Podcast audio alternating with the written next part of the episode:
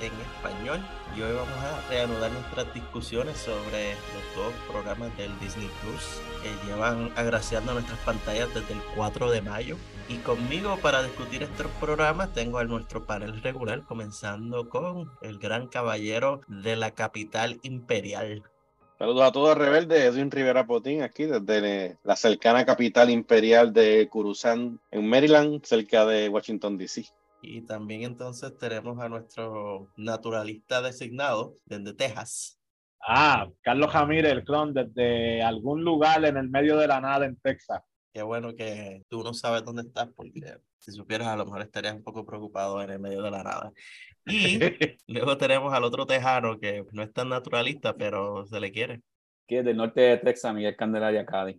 Lone Star State. El Lone Star State. No sé cómo traducirlo. ¿Cómo estaría este? El estado de la estrella solitaria. Suena como el llanero solitario, ¿verdad? El estado de, la, de estado de la estrella solitaria para todos. Mira acá, y si Puerto Rico se hiciera estado, ¿cuál sería el Lone Star State? Uy, ahora siempre, pues. siempre va a ser Texas. Sorry. Fíjate, e, esa es una de las razones por las cuales yo creo que Puerto Rico no se ha aceptado. Los, los tejanos son muy orgullosos, no lo permitirían. Sí.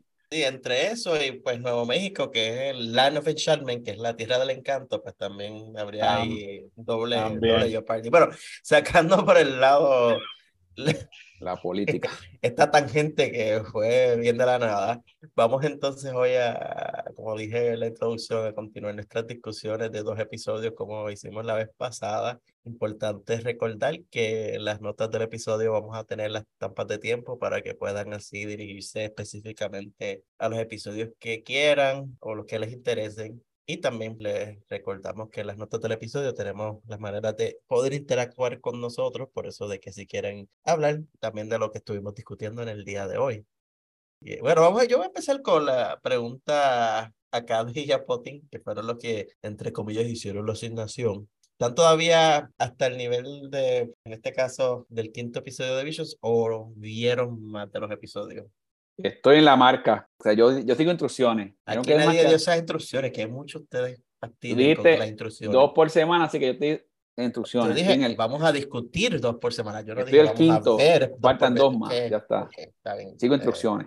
¿Y, y Potín? Eh, No, también en la misma línea. Este, lo que pasa es que yo no quiero este, transportar mi mente hacia adelante todavía. A mi, mi pensamiento quiero mantenerlo virgen en el margen. Okay. Así que. Bueno. Qué bello.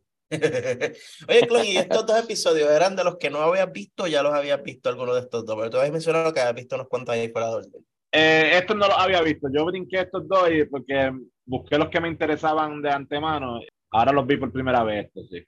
Viste, viste, eso no se debe permitir. Yo creo que, hay, sigan un orden cronológico. Ah, los que me Bueno, gustan, no, no, no, pero sí, hay que seguir orden porque debo decirte que creo que hay, conexiones aquí entre una cosa y la otra. ¿Somos o no somos rebeldes?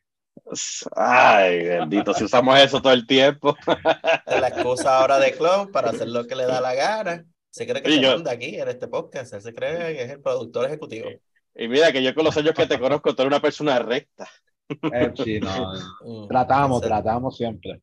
Vamos entonces a comenzar con Visions, el volumen 2, y como estamos así en el orden en que están en el Disney Plus, el episodio que nos toca hoy primero es Soy tu madre, que es de Artman Animations, ubicado en el Reino Unido. El resumen que nos dan en el Disney Plus es Annie, una joven piloto de la academia, y su madre, que la vergüenza, compiten en una loca carrera. Y este es el episodio que Clon desde el principio estaba hablando basura de él, diciendo que era horrible, que no le gustaba.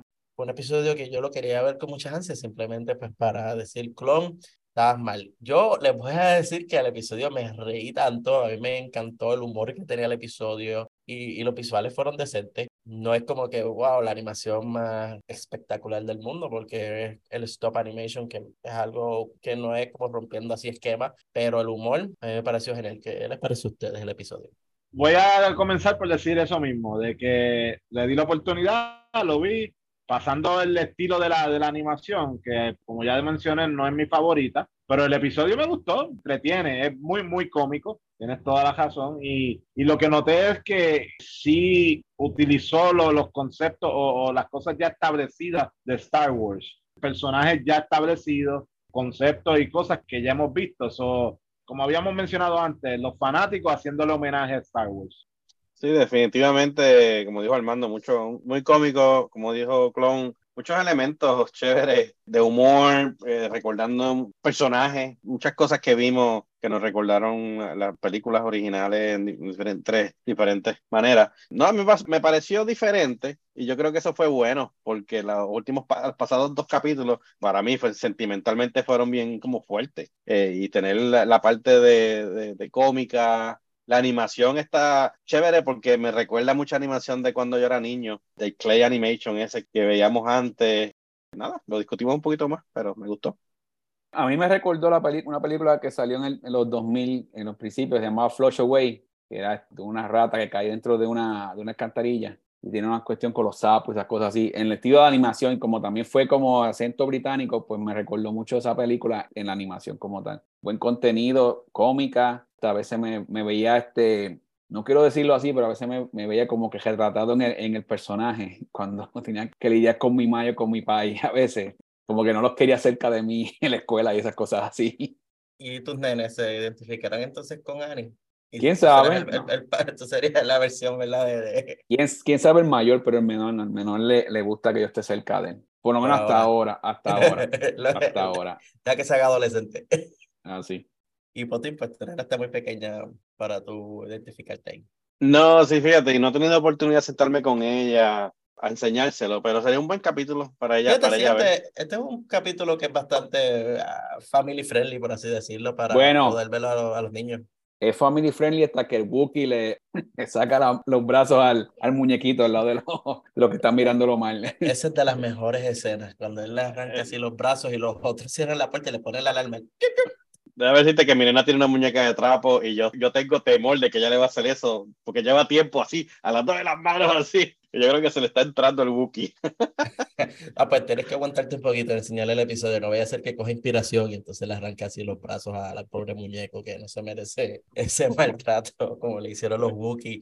Eh, yo diría que, ya que mencionamos hace un momento inspiraciones y cosas que son familiares, Nuevamente nos dimos la vuelta por los extras del episodio y los animadores mencionaron que una de las inspiraciones que inclusive estuvieron antes de hacer este episodio, porque es un estudio que ha hecho otras películas así de animación stop motion, fueron las escenas de los AT-AT y de los ATST, tanto en la batalla de Hoth en el episodio 5 como en el episodio 6, cuando estaban en Endor, el Walker que estaba tropezándose con los troncos que soltaron los Ewoks en el medio del bosque de Endor, que ellos sí miraron toda esa historia que ha tenido Lucasfilm y las películas de Star Wars cuando se trata de ese tipo de animación.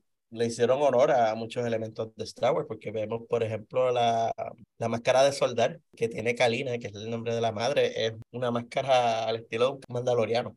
Tan pronto la vi, fue lo primero que pensé. Tenía muchos conceptos de otras cosas también, de temas de Star Wars. ¿Tuviste tiempo de ver los extras de esta vez o no los lograste ver? Esta vez no los vi, no. Esta vez no tuve la oportunidad de verlos. Estaba un poco corto de, tiempo. Sí me gustó de, como dijimos, de que utilizaron los, los, los elementos y personajes. Vamos, desde entrada del saque sale Wechantilis. Y, y, es una parte como media burlona de Wechantilis, como que burlándose del héroe de las batallas que fue, cuando en realidad sí, él estaba, era piloto, pero no fue tan héroe. Bueno, si escuchan nuestro episodio del 40 aniversario, pueden escuchar la opinión de... De, de, Gran Rendón acerca de esa persona. Sobre Huechantiles y, y, su estatus de héroe dentro de la Alianza Rebelde. Pero sí, Huechantiles es el presentador de lo que ellos llaman la carrera familiar anual de Ciudad Hanna y de la Academia de la Ciudad Hanna. Como dato curioso, la voz en inglés de Huechantiles es el actor que hizo de Huechantiles en las películas. Wow. El tío de Obi-Wan, digo, de, la, de Ivan McGregor. Es el tío de verdad. En vida real, sí. Qué bonito. Exacto. Qué bella. La familia es una institución. Además de eso, lo extra aprendimos que hay muchísimos detalles dentro del episodio que hay que fijarse en las partes de atrás o en los backgrounds, por así decirlo. Cuando ellos están caminando fuera de la nave de camino hacia la carrera, hay una mesa que está llena de objetos que tocó Luke Skywalker. Y hay como un, uno de los droides de estos de entrenamiento de los Jedi, que es como la bolita que flota y dispara los láseres, pero si miras alrededor de la mesa, todos son objetos inspirados en cosas que tocó Luke Skywalker. Es una asignación para los que no vieron los extras de darle de nuevo al episodio y, y darle pausa a ese momento, además de que los pequeños detalles como la silla donde se sienta Annie en la parte de atrás tiene como stickers. Como ella es una niña y es una adolescente y a todo el mundo le gustan los stickers cuando es joven, ella le ha puesto stickers a su, a su silla. Además, ella y la madre se hacen llamar Líder Rojo y Rojo 2, y ese es el nombre del Escuadrón Rojo, que fue el primer escuadrón de la Alianza Rebelde, los OG. Y en la cama de Annie hay un peluche de Max Ribo sea, está lleno de detalles. Además del nombre de ella, Annie. Vamos. Annie, el episodio se llama Soy tu madre, que es una referencia a lo que le dijo Vader a, Luke. Un buen juego de palabras ahí. Sí, pero espero que sea algo con una madre, porque si algo que Star Wars no hace muy bien son historias de madres. Históricamente, si nos ponemos a ver, las madres mueren o no existen, porque tenemos a Padme, por ejemplo, la madre que murió, tenemos a... Jimmy, la mamá de Anakin, muere. Shmi, Shmi muere Shmi, eso. Sí, no Shimi, yo no sé dónde sacaste el Shimi. Eh, Shmi, sí, exacto. mala pronunciación, mala mía. Y tenemos aquí más, la mamá de Leia no la llegamos a ver hasta mucho después. Y aún así explota encantos dentro de Alderaan. Que no, no hay una buena así, la madre, todo era los padres y como dirían por ahí el patriarcado. Pero entonces ver a las madres aquí y que más adelante, yo que hice la trampa y vi todos los episodios, hay otro episodio también centrado en una madre, que es el de Francia. Pero hablaremos de ese en nuestra próxima discusión de Visions. Ese, ese es bueno, yo lo vi también. Bueno, vamos a mantenernos aquí entonces en, la, en el episodio de Soy tu madre y está esta carrera, que es como mencionó Cali hace un momento. Esto es cuestión de, de cómo a veces los niños los jóvenes se sienten en cuanto a su relación con sus padres y ese bochorno de no entender cómo son las generaciones anteriores, lo pones aquí en, en pleno centro. Y pues uno cuando joven no entiende las cosas en la manera de ser de, de nuestros padres. A mí me pareció bien como lo pusieron de una manera bastante elegante, porque en cierta manera no le hicieron como que cruel, porque también está la cuestión de que pues ella está abochornada eh, o avergonzada, o una palabra más universal, pero no lo ponen como que de manera en que es el Debbie Downer ella, la, la madre, Galina, como que no lo coge a mal, ella lo que hace es que demostrarle todo lo contrario a la hija de que, mira, no hay por qué abochornarse, porque ellos llegan en su nave que las otras, creo que es Julan y Dorota, que son las Van Ripple, llaman a su nave un, un trozo de, de, chatarra, un pedazo de chatarra, que es así como se refería a todo el mundo al Falcón Milenario, al Millennium Falcon, que era tremenda nave. Estaba medio, medio feita la nave, vamos a hacer. La quiero, la quiero en figura, que salga. Sí, la quiero en figura. Yo la quiero en Lego. Dale, tú la yo creo, yo la quiero en Lego.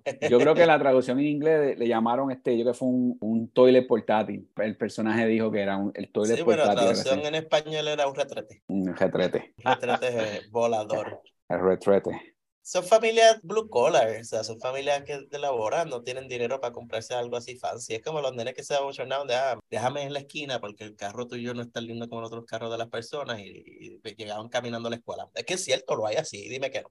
Carro de mi abuelo, yo veía el piso del, de la carretera porque tenía un roto. tenía que estarle con los pies parados así para arriba para que no pueda tocar la calle. en, en casa hubo una así también. ¿No? Y ella, ¿verdad? Y la manera más bochornosa es que cuando llega a entregarle la lonchera con la comida, lo primero que cae que es un brasiel del cielo, saca la ropa. Un sostén, me sale grande y... y era trágame tierra. Y cuando está llegando al área que te sacan un montón de ropa de tu casa móvil slash nave espacial. Era clon, una casa móvil para que veas, no, no son los únicos. Sí, para que tú veas, yo le voy a poner ala a la mía. Te va a aparecer a la parodia de Star Wars, Space Boys. Ah. Es verdad. Igual, tú puedes hacer fácil, woof. Puedes hacer woof fácil. Vamos a ver. Otro tema, otro día.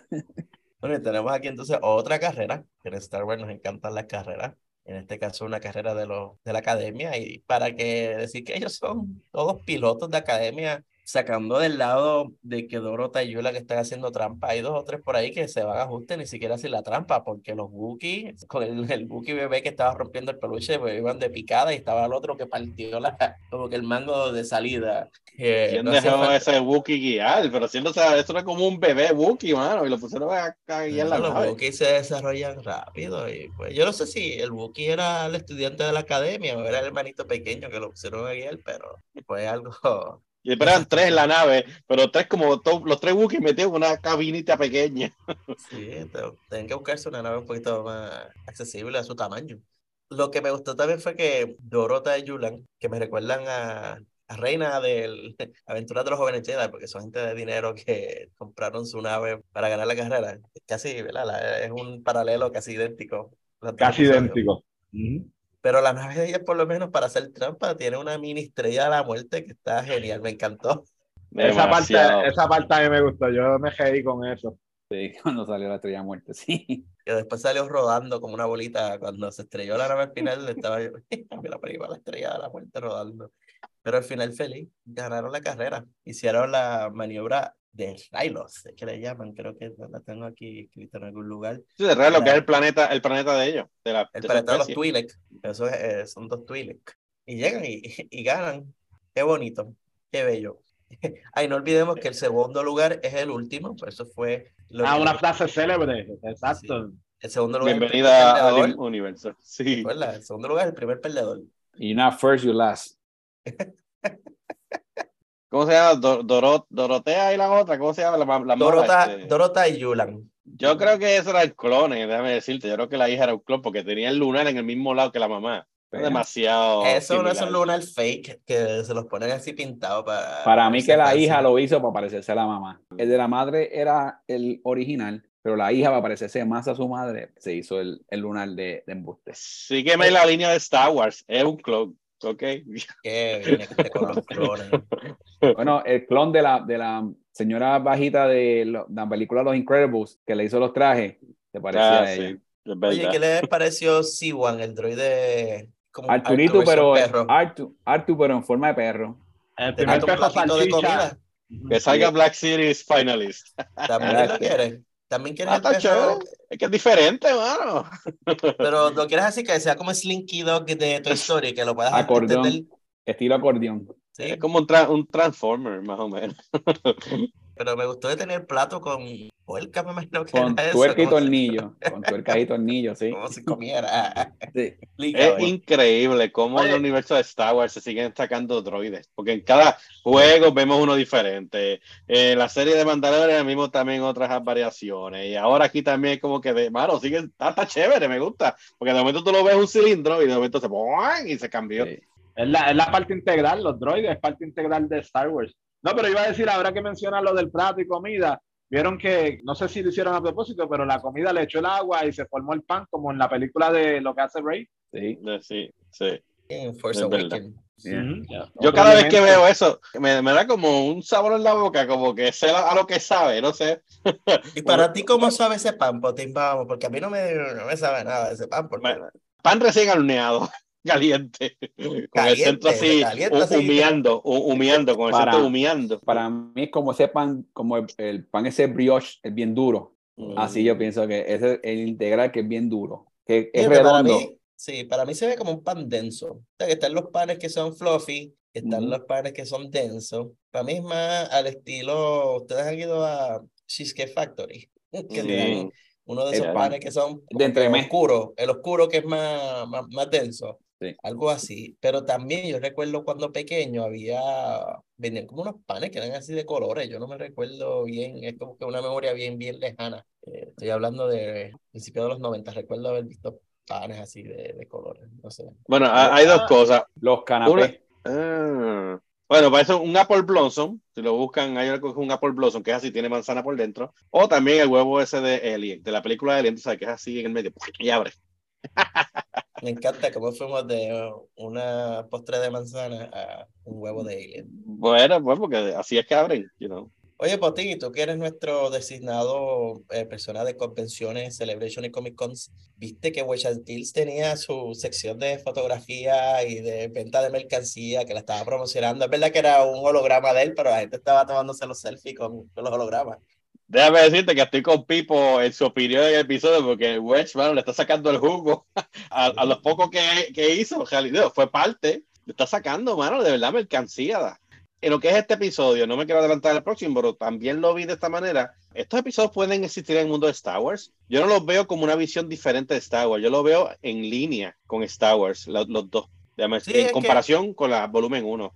Como todo, o sea, no oficialmente canon, pero algunos de estos episodios son episodios que, aunque no los tengas que declarar canon, los puedes insertar porque no afectan en nada las cosas. en este caso es una carrera random que ocurrió en algún lugar y Washington le fue a sacarle dinero. Ah, la guira, como diría Pipo. Tengo que, voy a tener que hablar con Pipo para que se vea este episodio y traerlo de invitado, que haga un segmento de cinco minutos. ¿Cinco minutos? no sé cómo lo vas a parar. Exacto. No, bueno, yo lo dejo hablar, pero cuando lo edites. Ah, bueno. Sale, de cinco. Le da picota rápido. Y bueno, la frase con la que termina este episodio es: Claro que te doy vergüenza, yo soy tu madre. Me encantó. Va a estar chévere cuando mi, mi, hija lo pueda ver porque va a aprender mucho de este episodio.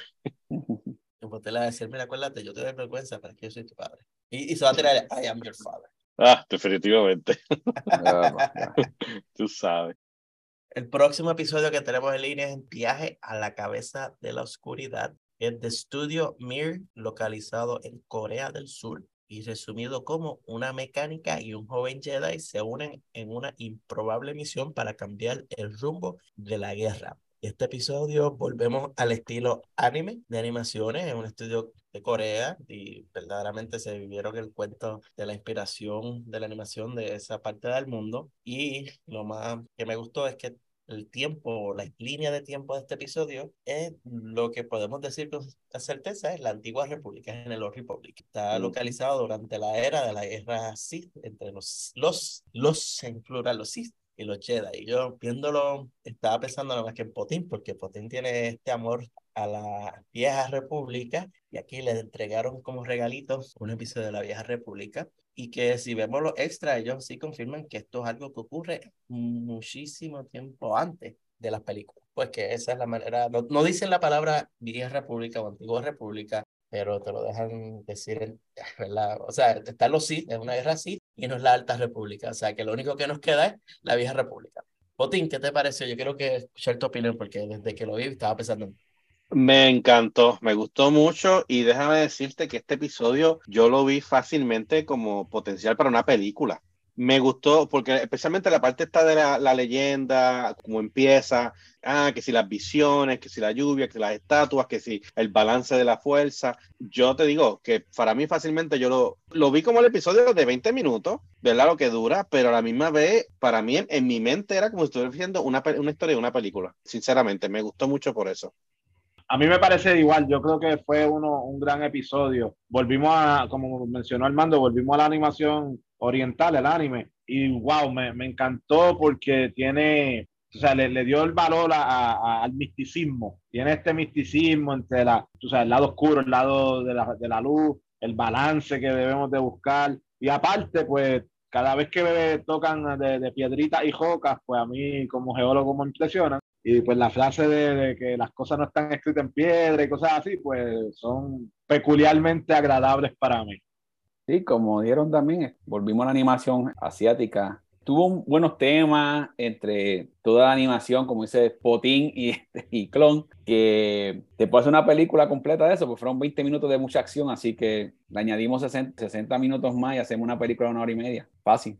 Yo diría que este episodio cae dentro de la categoría de obra maestra en cuanto al arte. Artísticamente se ve eh, brutal. No voy a entrar mucho en detalle en cuanto a las inspiraciones del episodio, pero sí, este es uno que yo recomiendo altamente que vean los extra porque utilizó muchísimo de la inspiración de la escultura de Corea del Sur y de Corea en general y eh, eh, te explican muchos de los lugares de la vida real que utilizaron como inspiración y de los elementos de la cultura, tanto en la música, Les digo más, el sonido de sables de luz que utilizan en este episodio, un sonido que ellos crearon para asimilar la, el sonido de los sables de las películas, pero utilizando instrumentos coreanos. Hay una variabilidad pequeña en cómo suenan los sables de luz aquí a versus cómo suenan normalmente en otros productos de Star Wars. Así que, como les dije, recomiendo altamente que vean eso para que así puedan ver un poco más de los orígenes, tanto culturales como musicales, como de sonido en general. Otro de los detalles que mencionan es que esta historia, tanto el Jedi como la piloto han perdido la fe, juntos la hallan dentro de sí mismos, y el templo misterioso en el que empieza toda esta historia está localizado en un lugar que se llama Dolgarak, que es en el borde exterior, que tiene esas dos estatuas gigantes, y que la leyenda dice que una representa el mal y la otra representa el bien. Ara, que es la piloto, es parte de una comunidad de oráculos de la fuerza que utilizan piedras para ver imágenes tanto del pasado como del futuro. El maestro, que la se llama el intérprete o el interpretador, tiene un pincel que parece un láser y a ellos le llaman a eso visiones, básicamente visiones, que lo encontré también gracioso de que en visiones dentro de visiones, pues visions dentro de visions. El Jedi se llama Tul y lo vemos ya en, dentro del templo porque la, la historia comienza antes, cuando era, Ara era pequeña y luego la vemos entonces más grande cuando se acerca al Consejo Jedi, que vemos a un Consejo Jedi de esa época y dentro de ese Consejo Jedi hay tres maestros Jedi y es la maestra Duta que aparenta ser la líder, digo que aparenta ser la líder porque es la que habla con Ara cuando visita el templo. Tienes al maestro Lisagun y al maestro Moru. Lisagun es el otro que habla y, y Moru es el que parece como un, el, el que menos humano parece dentro de los tres maestros de ese Consejo Jedi. Les tengo que decir que el Consejo Jedi nuevamente no falló en decepcionarme. Pero tú te diste cuenta cuando él estaba, tú, tú le estabas haciendo la, dando las visiones que como que el impacto de lo que pasó le producía mucho estrés y cosas, porque cuando en eso mismo estaba a punto de despertarse, como que todo estaba moviéndose en el lugar. Sí, tú tuvo eh, prácticamente un flashback de lo que fue la muerte de su maestro cuando él era Padawan. Él tiene ese trauma de cuando Vishan, que es el Sith, que Ujú. mató a su maestro. eh, Pero que lo impacta mucho, porque tú ves que cuando el mismo, el otro Jedi que está con él se da cuenta que todo empieza a moverse y, y como que ve mucha este, discrepancia en la fuerza por ese, mo- ese momento. Algo que noté en esa visión que él tiene de su propio pasado es que la, cuando Bichan mata al maestro de Tul, luego Bichan lo agarra, él pone su sable de luz frente al sable de luz rojo, frente a Tul, que Tul está bañado en una luz completamente roja. Si notan, los ojos de Tul normalmente son azules. Cuando el sable de luz rojo está en su cara, que cuando le hacen la cicatriz en la boca, los ojos de Tul se ven púrpura, porque entonces ves que es la mezcla del azul y el rojo, te da púrpura, los ojos de él se tornan púrpura en ese momento. Y si notamos, el episodio completo está lleno de esos tres colores, el rojo, el azul y el púrpura, tanto en esa batalla como luego cuando están peleando las estatuas gigantes. Pero no quiero llegar todavía a las estatuas gigantes, todavía quiero hablar un poco más Pero- mal. Espérate, Armando, quiero, ah, quiero que me hables de eso del Consejo Jedi. Quiero escuchar eso un poco más sobre eso. No, no tengo mucho más que decir que el consejo Ah, Jedi, bueno, como- porque, porque la como siempre- decepción. Porque como siempre son unos creídos, como siempre alguien viene y les dice hay un problema y ellos dicen, eh, pichea, olvídate, estamos bien. Es verdad que la envían a ella, ah, eh, a ver si acaso. si Ellos tiene- hablan, no, pero ella habla, la, está a cargo del Consejo Jedi, ella habla de, de, de lo que ella, Maestra Duta. de Duta habla de lo que ella siente que es la decisión que debe tomar y dice que es enviarlo, enviar a tú a esa misión y a fin de cuentas es con un propósito. Sí cumple ese propósito, esa misión y la selección de él. Pero como que no están haciendo lo suficiente para batallar con los Sith, los envían solo. Cuando tienen un Sith poderoso que llama a todo un maestro Jedi. Sí, hay un propósito, pero eh, siempre con esta cuestión de los propósitos, entre comillas, mira cómo terminó el Consejo Jedi, destruido mil años después, o whatever sea la, la línea de tiempo. No sé, Clon, ¿qué tú nos dices ahí de, de tus amigos los Jedi? mis amigos los Jedi, estoy parte y parte. Ellos, estoy con Potín en, en que había un propósito en la misión y no necesariamente tenían que enviar a todos los Jedi a esa misión, ¿no? Porque era una misión como una aventura de la semana. Tenían que ir a destruir una, una estatua que no, no tenía que ver directamente con la queja como tal. Eh, En parte estoy contigo en el punto de que el consejo tiende a no, no ser muy proactivo. Ellos reaccionan en vez de lo hacen después de que se forma el problema, entonces reaccionan. Si fueran más proactivos, pues evitaban los problemas. No, y el interpretador o el intérprete, cuando Ara le trae el problema por primera vez, ella dice, hay una guerra y los Sith están ganando, el tipo lo que le contesta es, pues la guerra van a continuar su ciclo fluctuante por la eternidad. O sea, ahí él nos menciona que pues, la guerra es inevitable. Y yo creo que el interpreter o el interpretador, whatever sea la, la traducción que le vamos a dar, tiene en parte esa misma, tal vez, visión que tienen los mismos Jedi del Consejo Jedi de que la guerra es inevitable, pero no se están dando cuenta que los Sith le están ganando esa guerra. Aunque, llegando entonces a las estatuas, vemos que tal vez el mensaje que nos quieren dar es que no todo es tan blanco y negro, no todo está en la oscuridad y la luz, porque tan pronto ellos llegan a, a ese monumento y y saltan a donde están las estatuas. Ahí está círculo, cadena que une ambas estatuas la pelea comienza y se ilumina lo que parece ser cristal Skyber que está dentro de, ese monumento, que se ilumina entonces los tres colores, el rojo, azul y el púrpura. Y entonces que ía está buscando, como dice el título, la cabeza de la oscuridad y va hacia la cabeza que está en rojo y le, dispara así sus rayos, digo, lo que parecen ser explosivos pero sale el sol, creo que fue, y entonces los colores comienzan a cambiar y vemos la dualidad de que ambas estatuas pueden ser tanto azul como roja y que de por sí no había una cabeza a la oscuridad yo tengo mi opinión y pensamiento, pero quiero escucharles de ustedes primero en cuál era el simbolismo de esto, porque es, este episodio visualmente, además de ser una maravilla visual, también era una maravilla de filosofía y que podemos tal vez hablar muchas hipótesis y cosas aquí. Lo quiero escuchar a ustedes. La luz no puede existir sin la oscuridad, de la igual manera que la oscuridad no puede existir sin la luz. O sea, es, que eh, lo dijeron, esto se ha discutido antes, incluso eh, en las películas se discutió no recuerdo ahora particularmente el, el, momento, pero tú no puedes eliminar una de las dos. Y eso era la misión que tenía en, en, este episodio, que era básicamente cortar la cabeza y que la, la, guerra fuese ganada por los Jedi o algo así como el simbolismo. Pero te dieron cuenta de que no se puede. Uno no puede existir si el otro no existe. Siempre va a haber conflictos, siempre hay una balanza que se va a ir de un lado y de un momento y de un momento se va a ir para el otro. No sé, yo lo veo de esa manera. No, no puede existir uno sin el otro como el famoso Jin Yang, más o menos igual. uno, como tú dices, no, uno necesita sin el otro. El Jin Yang fue parte de la inspiración del episodio, Cady, así que ahí te ganaste eso. Yo creo que, Armando, tú dijiste la palabra que tiene el, el, el, el episodio, es dualidad. Esa dualidad entre el bien y el mal. Eh, todos tenemos ambos, ambos lados. Ahora, ¿cuál se refleja o cuál existe? Pues el que tú alimentes más. Es como el, el cuento de, de, de, la persona que alimenta a los dos lobos el lado que tú alimentes es el que va a prosperar. Hay gente que alimenta el lado del bien y otro el lado del mal. Pero ambos coexisten. Esa coexistencia, esa dualidad, yo creo que es el tema y, y, lo, lo, hacen muy, muy filosóficamente en, en, en el episodio. Le, les queda, como tú dijiste, le queda brutal. Es un, un, muy buen episodio en cuanto a esa, esa filosofía.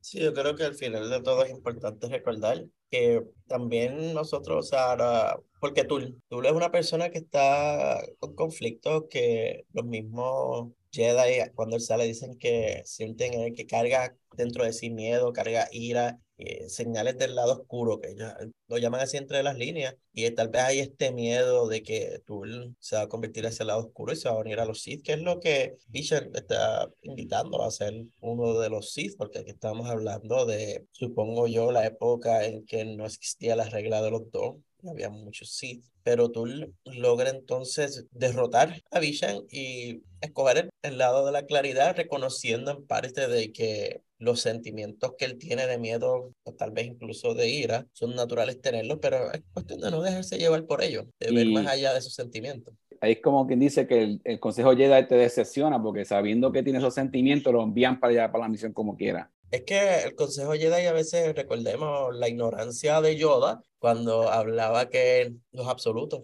de que no puedes lidiar con los absolutos, de que es todo blanco-negro, así que te decía Yoda. Uh -huh. Filosofía fallida. En filosofía fallida, los Jedi cayeron por estar siguiendo cosas así, sí. cuando tenemos que la realidad es que los Jedi están en su mejor aspecto cuando aceptan de que es natural tener esos sentimientos, la cuestión es no dejarse llevar por ellos. Todo el mundo van a gloriar a Yoda. Yoda era un Jedi terrible. Yoda como tenía no, habilidades. Yoda te, no, no, bueno, Yoda tenía habilidades, pero como Jedi cometió errores a montones en la Alta República, Yoda sabía de los nameless y junto con otro personaje que se llama Creighton Son, entre los dos decidieron ocultar esta información y no ponerla en los archivos Jedi y eso le costó la vida a decenas de Jedi 150 años después por ellos decidir ocultar eso. Yoda tiene sangre Jedi en sus manos. Los comentarios de no- todo el mundo. Controversial. Los bueno, y tal vez, lo- tal vez era que los Jedi tenían que caer, particularmente por eso. O sea, era- fue parte de un ciclo que tenía que ocurrir. Por eso es lo que estamos hablando ahora, de que en un momento los Sith están ganando, tienen el dominio, eliminan a los Sith, entonces los Jedi cogen control. Y después los Jedi caen y los Sith cogen control. O sea, es sube y baja, es parte del ciclo. No puede ser uno, uno solamente tomando dominio. Exacto, los Y- Jedi, tanto los Jedi como los Sith, los dos siguen filosofía errada. Recuerda que Yoda, Yoda escucha la fuerza. Ay, mire, Y eso, y eso es lo que pasó en este Yoda- consejo. Yo estaba escuchando lo que la fuerza les está diciendo. Yoda está, mira, Yoda está a un pelo de unirse a mi lista junto a Yocastanu, eh, Bocatán Chris Ah. y un par de personas más. La A un lista pelo, a negra. un pelo. Eso está fuerte, eso está fuerte. La fuerza será libre. Necesitamos otras facciones dentro de la fuerza. Ay. Oye, pero Clon, hablando de la Fuerza Será Libre, ¿a ti qué te gusta toda esta cuestión de las religiones? Ella era como que de, de otra, eso de ser una Sí, oráculo era- de la fuerza, eso es como otra religión. Pa- Eran unos monjes, era, era completamente independiente. De hecho, en- en- hay un momento en que el intérprete, escriba. es que le estamos llamando, ¿no? Ese El- es el nombre que le pusieron en los créditos del Puede ser un escriba, un Sí, escriba. eh, eh, él, él le dice, no, no nos compares con los Jedi, parafraseando. Para nadie le gustaría que lo comparan con los Jedi. Entonces, porque ellos no eran ni, ni, ni de un lado ni del otro, eh, eh, eran, eran más neutral. Espérate, ¿qué le pasa a este con los Jedi? Oye, pero qué problema tenemos aquí. Eh, Bueno, es que tú tienes el gato del lado oscuro, o sea, qué cara, no me Esa es la influencia del gato, del lado oscuro. La influencia grande del, del Digo, es que gato. mientras más Siempre hay dos, el maestro y el aprendiz. ¿Cuál de los dos entre el gato y Armando es el maestro y cuál es el aprendiz?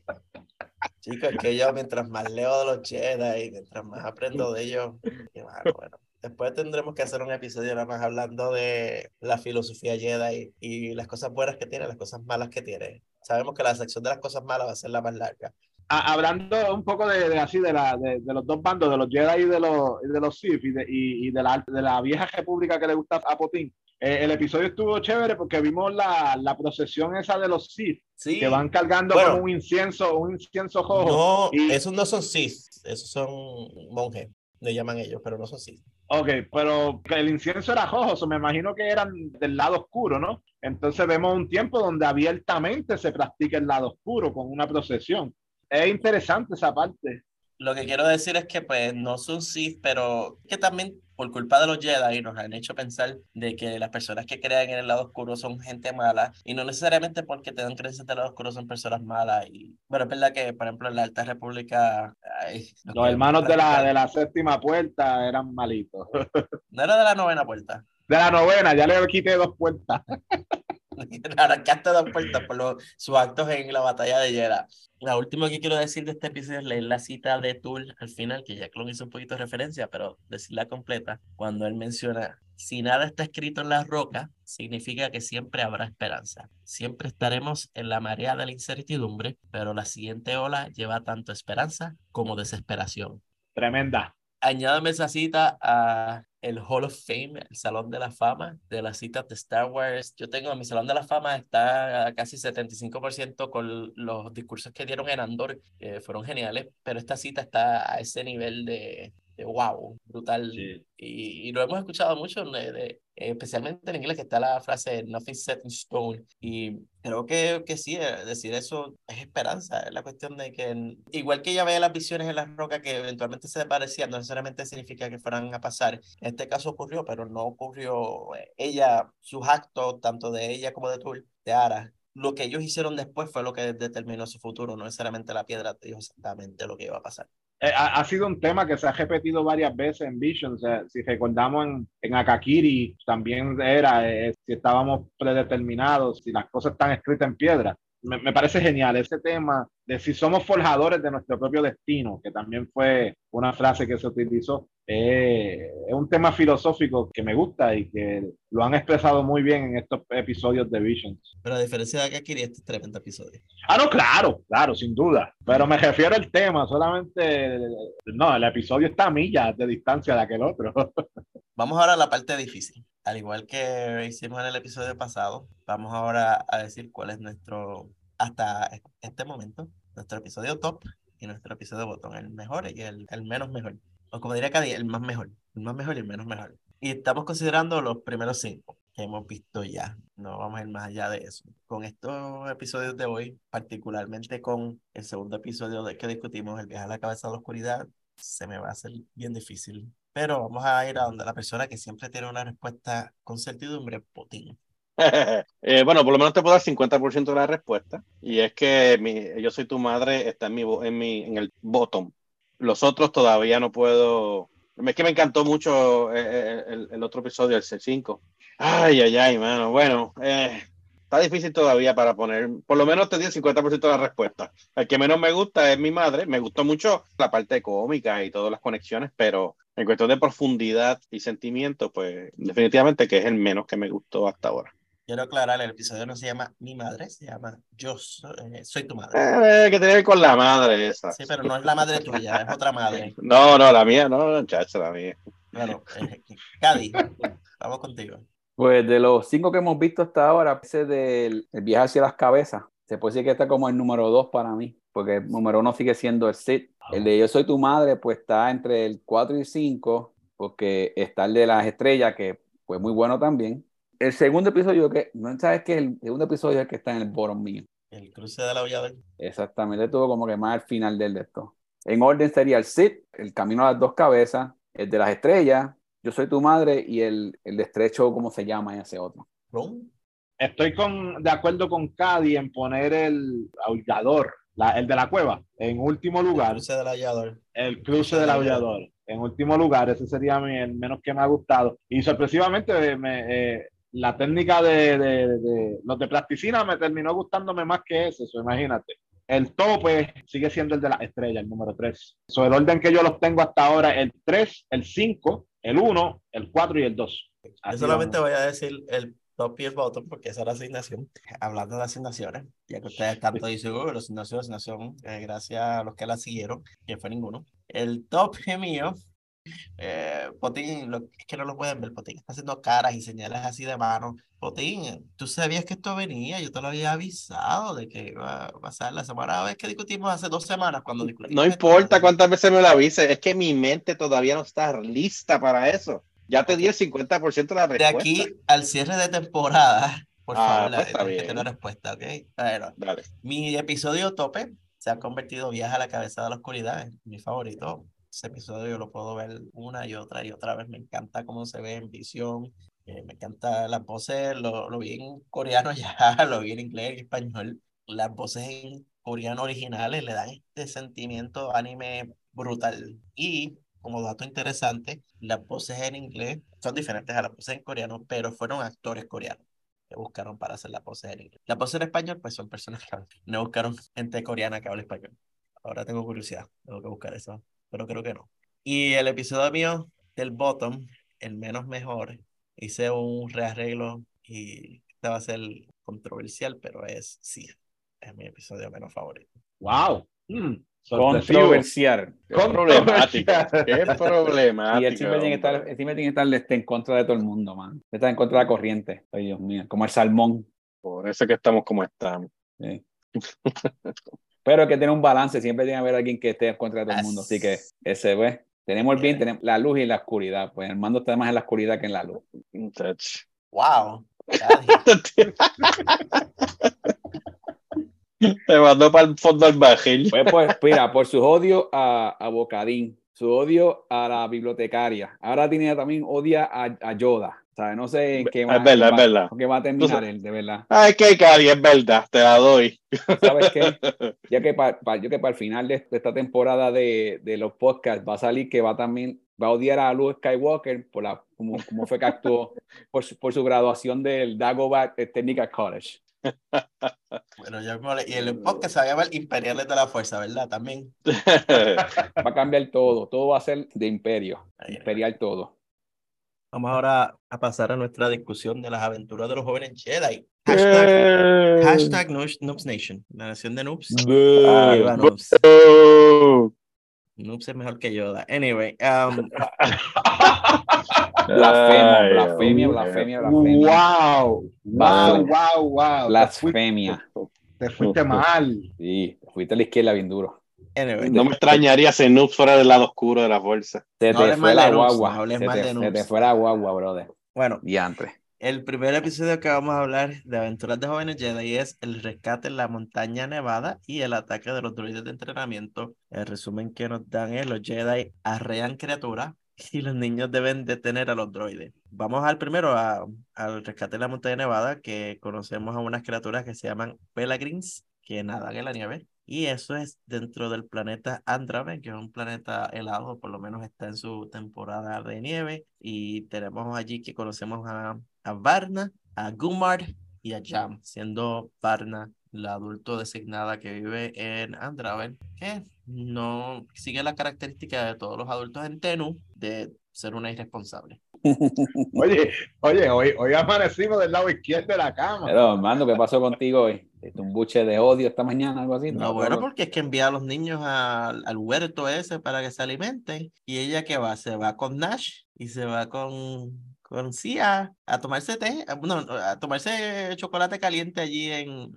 Bueno, no es Sia, creo que Sia estaba remoto, ¿verdad? Remota, sí. Estaba Sí, remota. Sí, ella se fue con Nash a tomar chocolate caliente allí mientras ellos estaban fastidiosos y viendo la montaña con los Que se supone que fuera una, fuera una misión bien rápida, que fuera más que moverlos de un lado a otro, para que pastoraran allá. Eso es todo. Esos, esos huelagren cabían en la nave de Nash. Si metimos los tres pollitos en Mandalorian, en aquella nave, que aquellos pollitos eran gigantes, la nave no era tan grande, podíamos meter a los huelagren en, la nave de Nash. Hemos visto la nave, ellos cabían por lo menos en la parte de carga, cabían, y Nash estaba allí. Esta vez estaba allí. Fue con la doña esta, con Varna, de lo más fácil, cuando pudieron mirar, con la flautita, tocaban la flauta, el, el flautista de Hamelin, Las metí adentro.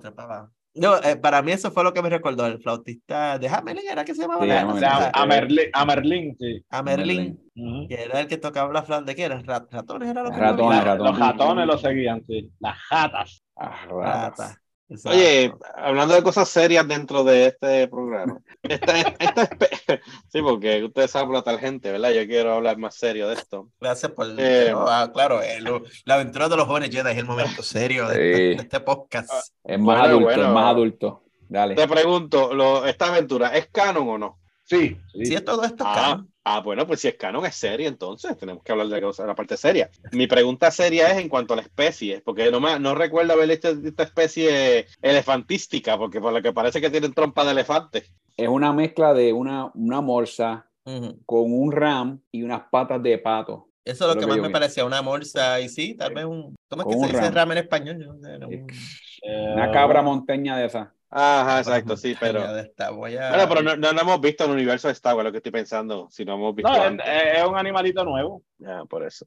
Algo yo estaba pensando aquí dentro de viendo la aventura de los jóvenes Jedi es que han utilizado muchos planetas nuevos y especies nuevas que en vez de irse a los lugares que ya conocemos, lo que han hecho es crear estos planetas y estas especies, que es cool, o sea, les están añadiendo nuevas Expandiendo el cosas. universo. Sí, expandiendo el universo, aunque de vez en cuando sería bueno que nos tiraran uno que otro planetita que conocemos, por eso de la nostalgia, pero, pero sí, los Wellagrin es algo, es algo nuevo. Sé que te mueres porque vuelvan a traer a, a Tatooine, ¿verdad? A Tatooine. Bueno, Bueno, Daniel eh, está loco por yo- Tatooine. No, no, pero es un comentario que yo había escuchado en otras series, como que otra vez Tatooine, y otra Exacto. vez Tatooine. Pues bueno, eh, yo lo veo positivo, porque definitivamente expande el universo, expande el mapa de planetas que seguimos añadiendo, lo de las especies me, me parece fascinante, es bien, es bien curioso la mezcla que, que utilizan, definitivamente lo de las focas, morsa, elefantes, o sea, una combinación chévere. No, no, me pareció cool, me pareció cool. eh, y un ram es un carnero, Carnero, ok. gracias al Google Translate. Bueno, Ram es una guagua que tiene un vecino mío. También. Este, Ram. Y se, y se divertirán. Irán, ta, ta, ta. Ya, lo que cla- clásico.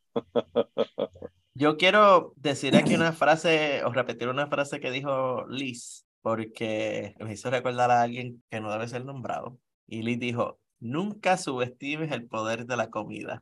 Sí, yo lo tengo escrito y todo. Me sentí aludido.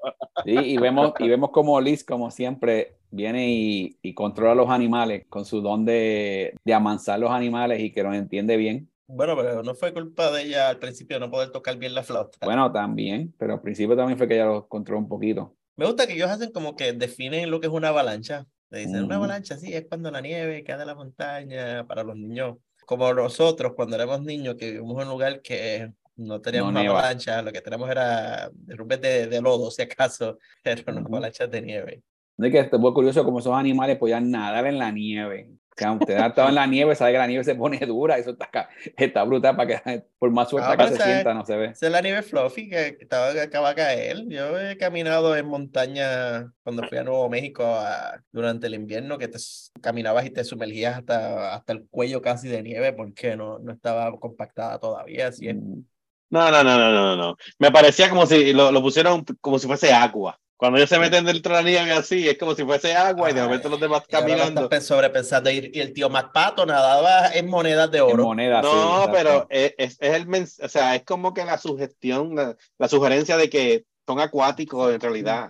Todo chévere, no me, no me molesta. Lo que estoy diciendo es que hacen whoops, se meten en el agua y te dejan el circulito ahí y todo. No, Anyway. pero, y una de las frases que utiliza Goomer es buena y es dentro de cuando hablamos de las moralejas, le dice a Liz, sigue practicando y vas a mejorar. Es como todo, al principio eres malo. Es verdad que ella practicó dos veces y ya al final del episodio, en, Por en, supuesto. en media hora tocaba esa flauta. Olvídate que ni Lizo tocando la flauta aquella del Congreso le, le gana. Así que llamó rápido a Jam, cuando se perdió Jam buscando este, comida. Y fíjate, si alguien se iba a perder buscando comida, yo pensaba que iba a ser Noobs. Sí, exacto. Y fue Jam, pero bueno. Ah, no, no, ahora que menciona a Noobs, tengo dos comentarios de, de Noobs. En este, en este episodio, él trató de moverle el animal por su cuenta y no podía moverle el animal, pero en otro episodio pasado vimos que levantaba todas las cajas, como que no han sido consistentes con la fuerza de Noobs. Es que Bueno, yo creo no, que se pues, estaba sí. resbalando en la nieve. ¿No viste que las patitas de él se resbalaban en la nieve? Acuérdate que la nieve Sí, no tenía, no tenía un La- punto de anclaje. Bueno, se supone que no tenga porque se, iba- se estaba resbalando. Te- Intenta tú pararte en hielo. No. ¿verdad? Yo sé que en Texas no hay mucho hielo, pero cuando vaya alguien de estas pistas de, de patinaje sobre hielo, vete a una de ellas y trata de estar trepado en el hielo y empuja algo, a ver si se va a mover eso o te vas a mover tú. Ok, este, ya vemos Se que te llama tocamos, física. Te, te tocamos la vena de dolor tuya de Sí. Noobs. Pero Noobs Le- es como un oso que supone que tenga garras y, se, y encaje las garras Mira, en el este hielo. otro. Así que ya está. Mira Muchas gracias. Buenas Está noches. Y otro más que Bueno. tiene que ver un poquito. ¿Recuerda cuando tú vivías allá en, en los sitios que nevaban, este, Cádiz? No vengas con esta basura. Ah, no, claro, sí, pero yo no, yo no tengo garras como Noobs. Ah, yo no sí. tengo este, Ah, las- las eh, pezuñas sí. esas. Diciendo buenas cosas de Noobs, eh, me encanta que la celebración del para él todo celebra con un bailecito. Que está El bailecito de. chévere. Ups. Esa- Esa parte me está gustando de Noobs. Eso sí, te digo, me identifiqué con Nash, porque Nash, cuando ellos al final llegan, que está la avalancha, ella está sentada en su, tomándose su té, mira para atrás y dice, es mucha nieve, no gracias, bye. Como Yo soy Nash, mucha nieve, no, bye, yo me quedo aquí. Ustedes vayan a jugar con la nieve ya. Y como decimos siempre, no se le puede buscar la, buscar la lógica a, lo- a los programas, porque esa avalancha era para que llegara y se lo llevara todo yo enredado hasta abajo. Es que a lo mejor ellos tienen como un shield de la fuerza que... ¿Tú no viste que había como una verjita de metal? Sí, Yo creo que esa verja de metal debe tener algún tipo de tecnología que evita que... Y tú sabes que avalancha- también, tú sabes que también me mató cuando estaban bajando de la avalancha, que eran, son cinco animalitos de esos, y se montaron dos en uno y había uno solo nada más, que cada uno se pudo haber montado en uno sin tener que montarse con el otro. Creo que fue que Te Noobs fue sentiste que- mal porque uno de los Huela Green se quedó sin, sin Exacto, sí, personaje, puede ser que- sin compañía. sé si- bueno, había uno que, ¿quién fue el que se llevó la, el, a Jam? El bebé, eh, no recuerdo. Jam estaba con, yo que era con, con Liz, yo creo. Sí, yo creo que sí. Yo decía, pero falta cinco, ¿dónde está el otro? Decía yo. Y al final fue que lo, se lo presentaron. Acabando de decir de que no le ponemos a buscar la quinta pata al gato y tú estás contando cuántos había. A mí me gusta, ¿verdad? hay que buscar las cinco para el gato. tú sabes. Vamos entonces con Moraleja. Bueno, todavía no, todavía no. Oh, oh. Hostia. Controversial, este, eh, controversial. No, no, no, no, no controversial. Podemos- Mi sentido, Podemos mi- decir la moraleja y después tú puedes hablar. Bueno, es que la moraleja es como el cierre de, pues dale, dale. dale, Potín, dale. Dale, Potín. Dentro de este episodio, mi sentido de supervivencia escutista solamente me recordaba de cómo yo iba a sobrevivir del al frío y lo que pensé lo que pasó en Empire Strike Back cuando Han Solo abrió el Downtown por la mitad por dentro. Yo estaba pensando en las focas estas, si hay que abrir a estas y meterse adentro para sobrevivir, eso es, lo, eso es lo único que yo estaba pensando en el episodio, me quiero decir. fuiste oscuro, pero oscuro, oscuro. Un show de niños. Bueno, espera, espérate, otra vez. Ni Esta, ni me pasó por la cabeza. esta serie es canon, es canon, ¿verdad? Pues es parte, de- Ey, Pero no van ya. a enseñar las cosas así. Este, Bueno, no lo va a enseñar, pero mi sentido de supervivencia. Oh, Para claro. eso tú interrumpiste la moraleja. Para Bueno, eso. porque ahora puedes pasar a la parte de la moraleja, a la parte seria. Bueno, tengo que añadir que la moraleja es no sacrifiques a un animal cuando hay muchas otras alternativas para sobrevivir. Y que de hecho, recordemos que el Town Town ya estaba muerto cuando Han Solo lo abrió, Han Solo no lo mató. Pero anyway, clone.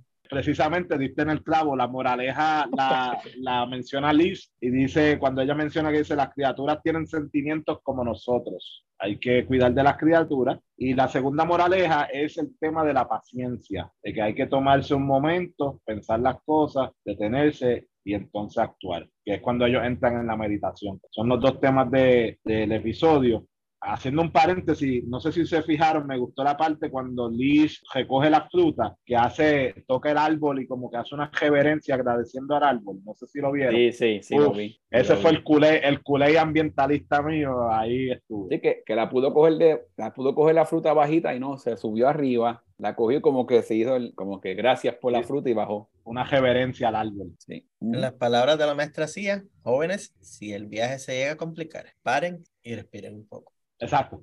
Vamos al segundo episodio, que es el ataque de los droides de entrenamiento, donde vemos a Yoda. Esta vez, El trem- tremendo Yoda. El dando- magnífico. Dando, cátedra de lightsaber y todo. Sí. El Yoda del bueno, episodio Clon, dos. te voy a tirar un huesito al decir de que en este caso, como es la Alta República, no es el maestro Yoda, es el gran maestro Yoda. Muy bien. Ah, hice mi asignación. ¿Recuerdan el episodio que yo había mencionado de que la voz de Yoda se me hacía conocida, de que yo Ajá. había crecido viendo, escuchando esa voz? Y hice mi asignación y encontré que sí, que em, em, es cierto. El nombre del actor en español Latinoamérica es Arturo Mercado. Tiene 82 años y como tiene tantos Wow. años, ha hecho muchos, muchos de México, ha hecho muchísimos papeles.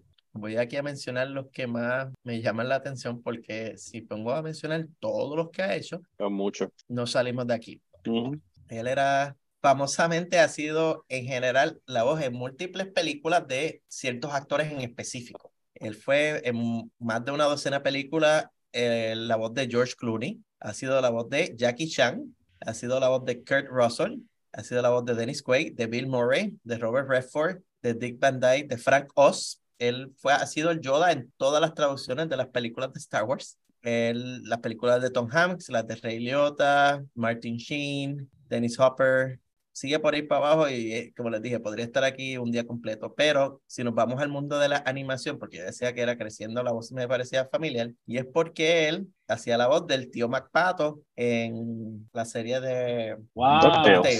Y la voz del de Yoda es bien similar a la voz del tío MacPato, y ahí fue que lo- los dos puntos pegaron yo, ah, ok, por eso es que la voz que él hace de Yoda me, me es tan familiar, es porque esa, esa entonación que le da la voz es bien similar a la que le daba cuando hacía el tío MacPato, pero además de eso, el tipo lleva décadas, y como les mencioné, si fuera yo a hacer la lista de las películas que él hizo, no termino. Sí, lo llevo escuchando Deja- toda mi vida. Déjame decirte que cuando tuvimos esa discusión originalmente, yo como buen amigo te busqué la información y te la envié, pero me ignoraste. Me siento dolido porque yo te Ah, lo ¿te había busqué y buscado? Sí, ¿Cuándo me te lo envié por el, por el WhatsApp de nosotros, rápido te lo envié. Y dije, coño, Ah, ok, Armando no bueno. me dijo, no me dijo nada, mano, qué Ah, triste bueno, me que puse. Pero me alegra que lo buscaste. yo tengo ahí un filtro de que ¿verdad? los mensajes tuyos aparecen a veces nada más. Bueno, vamos a hablar del episodio. Este episodio, fíjate, yo no logré tener mucha- muchas notas de él porque era todo sobre los niños siendo niños y no queriendo recoger su cuarto. Sí, eh, ese es el sueño de todo niño, tener un robot que te pueda recoger tu cuarto. En este caso era el templo completo. Yo quiero uno también, Claude, no te pongas muy lejos. Ah, Sí, quieres uno de no, esos que te va a poner, pero, pero lo quieres que entonces te haga pilas y montañas de, de artículos. Eso es lo que vas a hacer. Bueno, no, no, no, de manera, de manera organizada que me recoja el cuarto. Bueno, no, no nos vayamos muy lejos, ahí está la temática de, de la inteligencia artificial y cómo nos van a quitar el mundo las máquinas. Sí, estos son droides súper rápidos de entrenamiento. Ellos tratan de hacer, o por lo menos Kai Brexter trata de hacer su mejor eh, interpretación de hacer un slicer de droide y le quedó súper mal porque le enseñó como dice, esto no es tan inteligencia artificial, esto es básicamente los droides son tan buenos como tú los entrenas. Y Programación. la programación que le da, y él le dio una programación bien simple de poner unas piedritas en una montaña, pues ellos asociaron todo con una piedrita, casi van a Kublo y, y ponen montañas allí. El pobre de Hap lo hubiesen puesto toda la, la cocina organizada en, en pila. Encontré también gracioso de que ellos piensan que la manera de tener los droides bloqueando la entrada, poniendo la puerta, cuando estos droides flotan, los droides no se van a ir flotando alrededor de la puerta. ¿Por qué haces eso?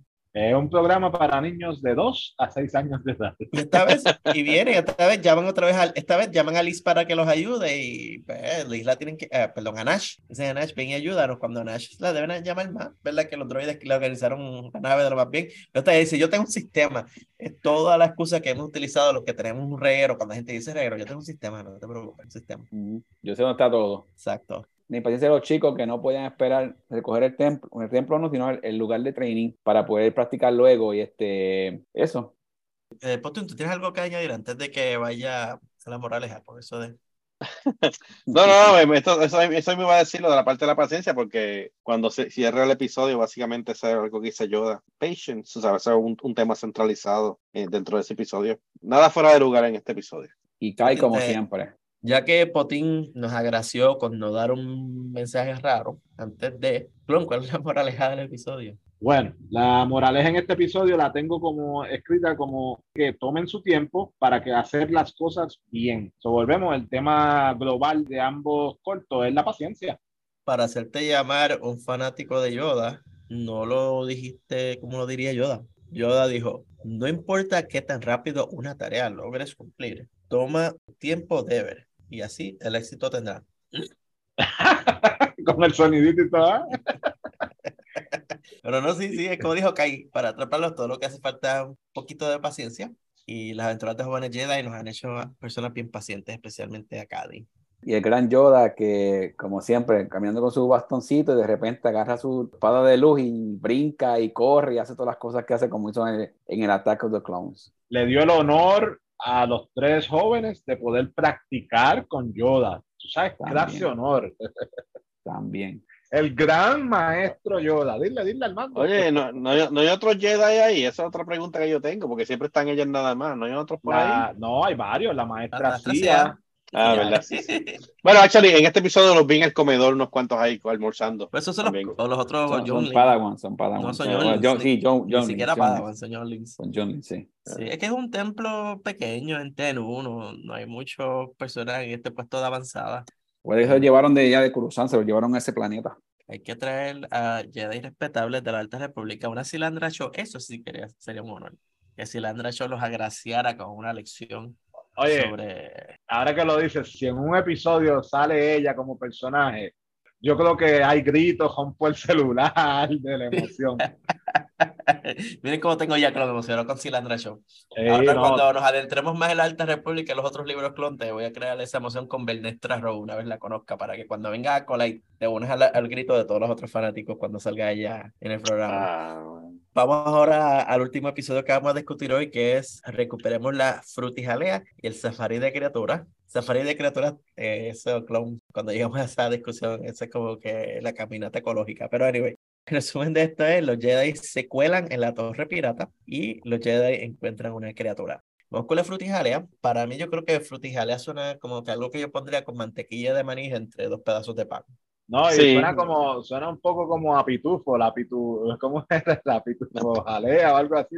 Pitu Cereza. Ah, la pitu cereza, muy bien, muy bien. Soy muy joven para eso.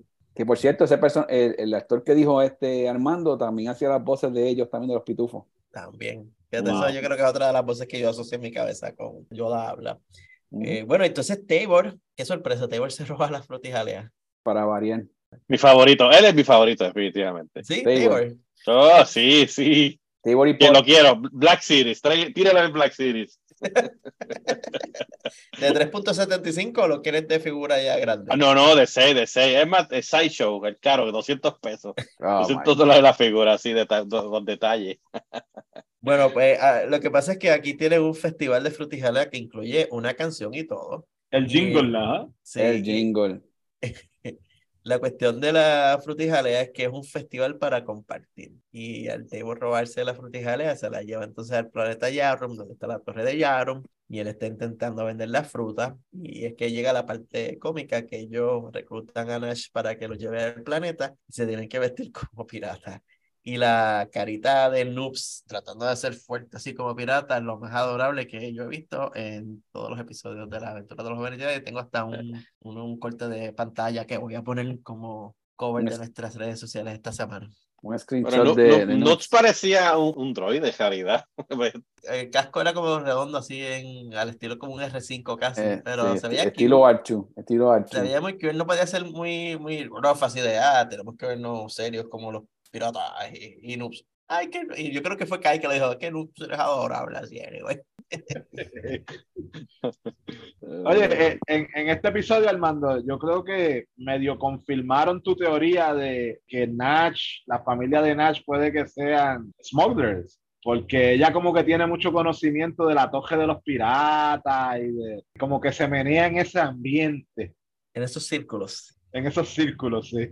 Uh -huh las madres de ella, yo creo que tienen sus. Son smugglers. Sí, sí, Son smugglers. Pero lo que sí encontré genial de los piratas es que son lo que más se aproximan a reacciones reales de adultos en estas circunstancias, porque en Tenú los adultos allá son como que clueless, es como que se viven el cuento de lo que está pasando con los niños y los piratas era como actuaría un adulto, porque al principio cuando están tratando de hacer bien fuertes así, la que estaba de guardia dice, a mí no me pagan suficientes créditos para esto y se vira y los dejan a ellos así y cuando ellos están incluso en la venta todo, o se tropiezan con otro pirata, es como que, ah, sí, estos son niños. Y todo uh -huh. lo que hacen los piratas como que, eh, cuestiones de niños. Que... Sí, hasta que se entera uno que el pirata se robó las frutas también, que se, como que se molestó, que ¿cómo que se robó la fruta? No, pues se molestaron porque le robó las frutas a un anciano. A una, a una anciana, que... a una anciana, sí aparentemente hay un código de honor aquí en estos piratas de que no le puedes robar a los ancianos y a la nieta y ellos se molestaron con Teo. Es verdad que le, lo que hicieron con Teo fue más burlarse de él que nada, ¿verdad? Sí. Otra ah, vez. La, la arruinaron la, lo bullearon, la, la reputación. Lo bullearon bien cañón. Eso sí, Teo, la, la manera en que él vende las frutijalea al estilo de, de, del punto de droga, te doy la primera de gratis. Y la segunda tiene que pagarla. para que te juque, para que te envicie. Sí, para prueba. Y de nuevo me identifiqué con Nash porque mientras ellos están corriendo, de los más atléticos, Nash está toda fatigada y dice, no y yo lo, y yo lo alcanzo. Nuevamente, Nash, me identifico contigo en eso de que dejarlo a los Jedi correr mientras yo me voy aquí a, a, mi, a mi paso. Al final de todo, sorpresivamente recuperan la frutijalea y cuando se dan cuenta, entonces, pues, este festival, el propósito es compartir, le dan entonces la fruta a sí, Tabor que Nash se siente mal por eso y se la quiere compartir. Yo pensaba que iba a compartírsela con la también, con Pot también. Eso fue lo que tenía escrito aquí, la pobre Pot. Le dieron una frutijalea a Tabor, sabiendo que Tabor es un egoísta que no va a compartir. La pobrecita de Pot se quedó sin frutijalea. ¿En yo, qué universo esto es justo? Yo lo que pensé fue que ellos iban a invitarlos a ellos para el festival. Fue lo que yo pensé que iban a hacer. Eso fue lo que yo pensé que Nash bueno, invitaron a, a, todos los piratas. No, no sí, pero yo pensaba que iban a invitarlo directamente a Taylor. Yo pensé no, que le dieron la frutijalea, pero entonces la pobre Port, y que Port quería una frutita. Y, no, qué, tristeza que no, pobre de Port se quedó sin fruta. No tengo que compartir nada. es que se supone que Taylor compartiera la que le dieron. Exacto. Pero es que todos sabemos que Taylor no iba a compartir nada con ellos. Que, que ese, era el, ese, era el, motivo, ese era el motivo de darle la fruta para que la compartiera con Port. Clon, ¿cuál es la moraleja en este episodio? Oye, espérate, espérate. Me, me pregunto, tengo una pregunta. Yo creo que Table es un Mandalorian porque él sigue el código del Mandalorian de no quitarse el casco para comer frente a las personas. Clon, ¿cuál es la moraleja ah. del episodio? La, la moraleja es compartir con todos, sin juzgar bueno o malo. Exacto. Otra vez, pues mira, Table no se quita el casco. So, eso es interesante. Otra, yo creo que él, él prometió al código del Mandaloriano. Esa es mi teoría aquí. Segunda parte de este episodio, vamos entonces con la caminata ecológica, Clon. Este sí. episodio que yo me sentí identificado en este episodio, no sé tú. Yo también me sentí en Campamento Oaxaca dando una caminata fácilmente, identificando aves, reptiles, anfibios, de todo. También sonó como un poco aventura de, de, de National Geographic, así como... Sí, tenías a Ari, que era el de la Sociedad Galáctica de Entusiastas de Criaturas. Yo estoy seguro, Clon, que en algún momento tú has sido miembro de alguna sociedad con un nombre similar. Ah, bueno, soy yo aquí inventando, pero, o sea, obligado, has, has estado en alguna sociedad de algo. Bueno, la sociedad, la sociedad geológica, sí. Exacto, la Sociedad Galáctica de Entusiastas de la Geología. Y ya tiene hasta un libro, porque es la Guía Galáctica de Criaturas, que es como, bueno, es casi una app, porque está en, en, el, Sí, en una tablet ahí. en una tableta esa, que es como clon que tiene su aplicación de, dilo ahí, tienes una de aves que hace lo mismo, te pones a buscar eh, las aves por ahí. Cierto. buscarlas. ah, de hecho, es una aplicación mundial. A todo el que nos escucha, esto es un paréntesis eh, aparte, es la aplicación de eBird, donde hacen censos de aves a- alrededor de todo el mundo y la información se usa para expandir la ciencia de la ornitología. ¿Tiene algún costo? Es, es gratuita, son dos aplicaciones, tiene una app eh, acompañante que te ayuda a identificar las aves por sonido y por foto. ¿Qué tiene que ver eso con Star Wars? Eh, dije que fue un paréntesis. ¿Estás Mm, prestando atención a lo que estamos hablando, Potín? ¿O estás No. todavía pensando en los mandalorianos? Pare- prestando- Aparentemente no. to- Estás Estoy prestando atención, pero Estamos aquí en el planeta Yamradi, que es el hogar de una criatura llamada el Chilaru. Está Ari, el droide de cámara se llama Cam. Qué sorpresa. Tengo una nota aquí en específico cuando Liz está mirando la guía galáctica de criaturas. Ella menciona varias criaturas. La primera que menciona ya la hemos conocido antes porque es una criatura de Tenú. Quiero hablar de las otras dos. Ella menciona los Exogor. Los Exogor es lo que ellos antes habían llamado la- las babosadas espaciales, que es la que sale así de los asteroides y, y coge las naves. El segundo que menciona, el tercero, perdón, que menciona es el que más me llamó la atención, que son los perros Shar. Fue el momento en que le di pausa y respiré profundo y se me salió la lágrima porque como yo les he mencionado a ustedes antes, siempre que veo estos episodios estoy buscando referencias de la Alta República y los perros Shar, hay uno bien famoso en muchos de los libros de la primera fase de la Alta República que es Ember. Ember es un perro que le pertenece a un Jedi que se llama Bell Cetifar y es considerado parte de uno de los templos Jedi. El, el- el perro Char es literalmente un miembro del templo. Ember y Bell son inseparables. Ember, durante el desastre de la, del faro Starlight, el perro Char está en el dichoso faro mientras está a punto de estrellarse en Irán. Y yo estaba en el borde de mi asiento leyendo el libro de que diciendo, maten a todos los Jedi, pero no me toquen a Ember, no me toquen al perro Char.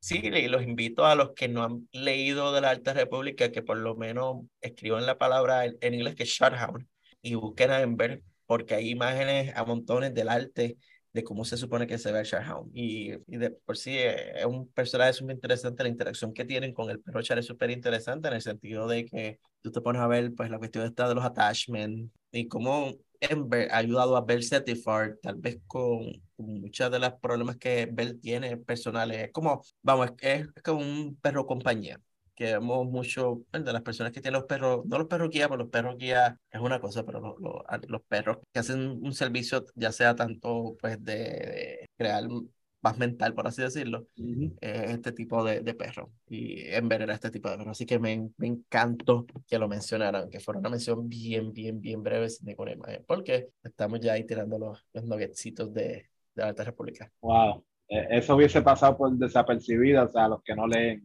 No, sí, ese fue el momento. Como tú dijiste que estabas diciendo que, que te vas a tirar al celular, pues ahí fue que yo tiré el iPad al piso y dije, ¡ah! Chara. Bueno, encontré a una nueva criatura en este planeta.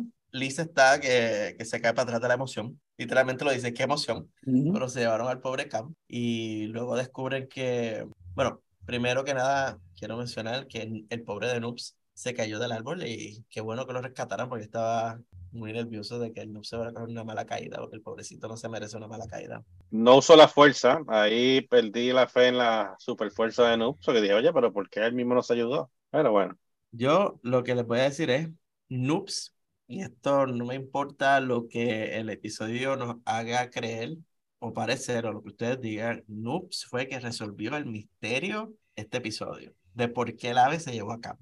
Sí, sí, porque él es el que descubre la fruta que brilla y Si por su Noobs no se apetito, hubiese- su apetito voraz. Exacto, si no le hubiese dado hambre y no se hubiese atrapado en este árbol del que se cayó, no hubiese visto que estaba esa frutita, la frutita no se hubiese caído, entonces Liz no se hubiese tropezado con la fruta y se diera cuenta de que Cam y la fruta se parecían mucho y que todo era que esta ave estaba tratando de alimentar a sus pollitos, eso era todo. El ave no estaba tratando de comer droides, como decía Ari, que, que nuevamente me estaba dando problemas estomacales porque no, otra vez un droide con demasiados sentimientos. Y ustedes saben cómo yo me siento cuando le dan demasiados sentimientos a los droides. Un poquito está bien, pero cuando los pones así tan como que. Ay, Dios mío. No, y Liz se lo dice, ella le dice: ninguna criatura come droides. bueno, en Star Wars hemos visto criaturas que comen metal y droides y cosas así, pero eso ya es una tangente bien, bien específica. Y Liz entonces tiene la oportunidad hasta de nombrar a estas criaturas, de ponerle un nombre que se asemeja a la vida real, ¿no? Eh, tú que eres más científico aquí del grupo, una persona que descubre una especie nueva, tiene ese honor. El, honor de poder nombrar la, la, especie, claro. Es verdad que el nombre que le da es como... le pone el ave huevaya. ¿Así lo tradujeron? Sí, porque es la mezcla de la palabra cueva y la palabra valla, porque come bayas, que son las frutas que estaban en el árbol. Es el ave cuevaya. Y yo... Contra te fuiste ahí el nombre feito. Usaron una traducción interesante de, la palabra burrow en inglés, porque usualmente yo por lo menos la, en, geología se utiliza y la traduzco como madriguera, va más relacionada.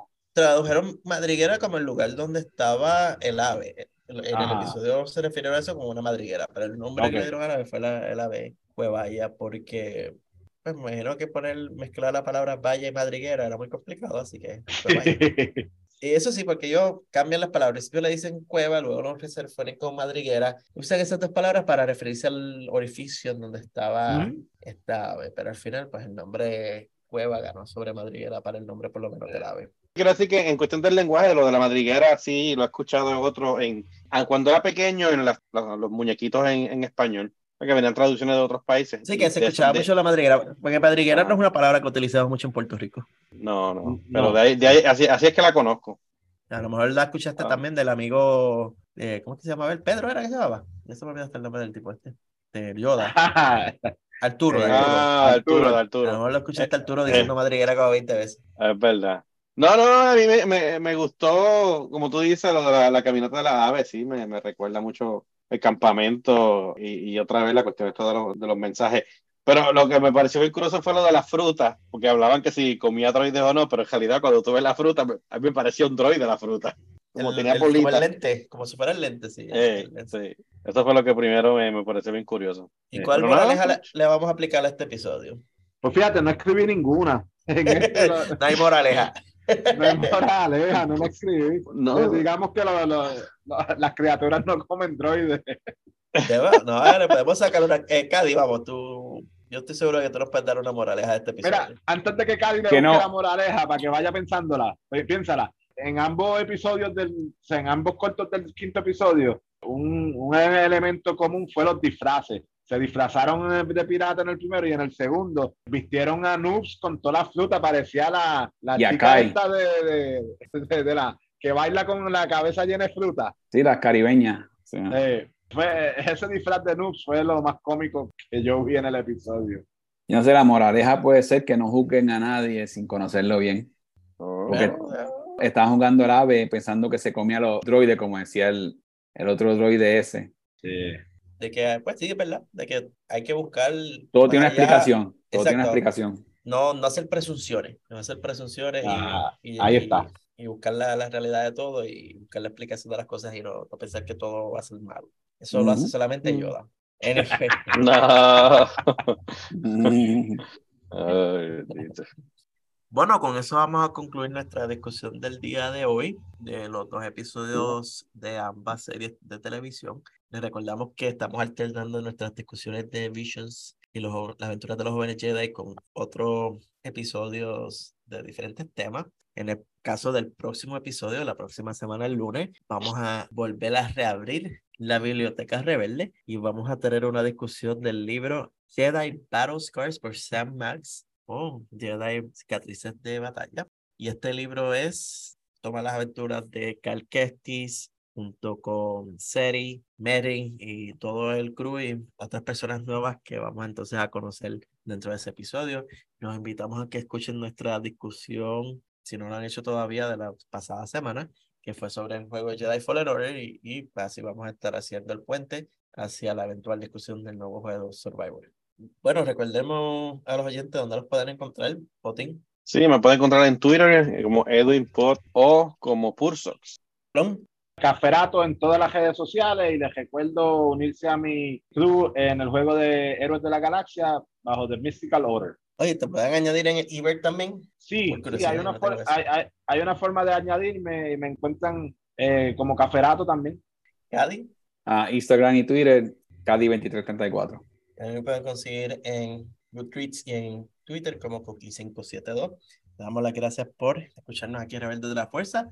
Recuerden suscribirte a nuestro podcast en tu servicio de preferencia. Si te gustó el episodio, apreciamos que nos dejes cinco estrellas, una reseña. Eso ayuda a otras personas a encontrarnos dentro de estos servicios de podcast. Síguenos en nuestras redes sociales. Estamos en Twitter como Rebelde Fuerza y en Facebook, Instagram y YouTube como Rebelde de la Fuerza. Las notas del episodio también hay un enlace a nuestro Discord para que te unas a nuestras discusiones y también pueden apoyar nuestro podcast convirtiéndose en un Rebelde de la Fuerza en nuestro Patreon, accesando a patreon.com diagonal Rebeldes Fuerza. Ahí en los niveles que empezando en tan solo un dólar también pueden encontrar episodios exclusivos para nuestro Patreon. Si tienes alguna pregunta o comentario para panelistas, nos puedes escribir a rebeldes de la fuerza at gmail.com. Gracias por escucharnos. Nos vemos en la próxima.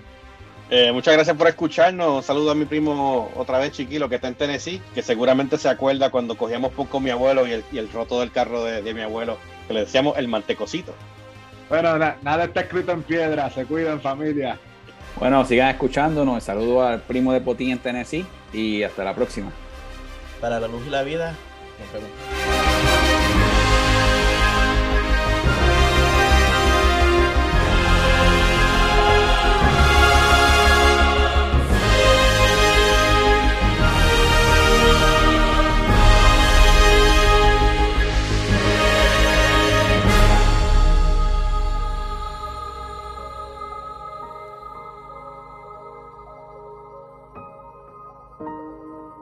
Tengo un reto y es que termines el episodio sin usar la palabra básicamente. Ah, es que eso es parte de mi lenguaje. Suena Y también lo dice en inglés también, basically. Basically, basically, basically.